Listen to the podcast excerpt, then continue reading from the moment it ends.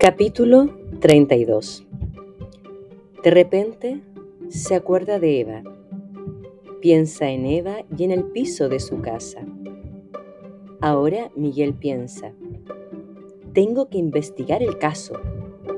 Necesito encontrar alguna pista. Miguel sale de la cama de un salto.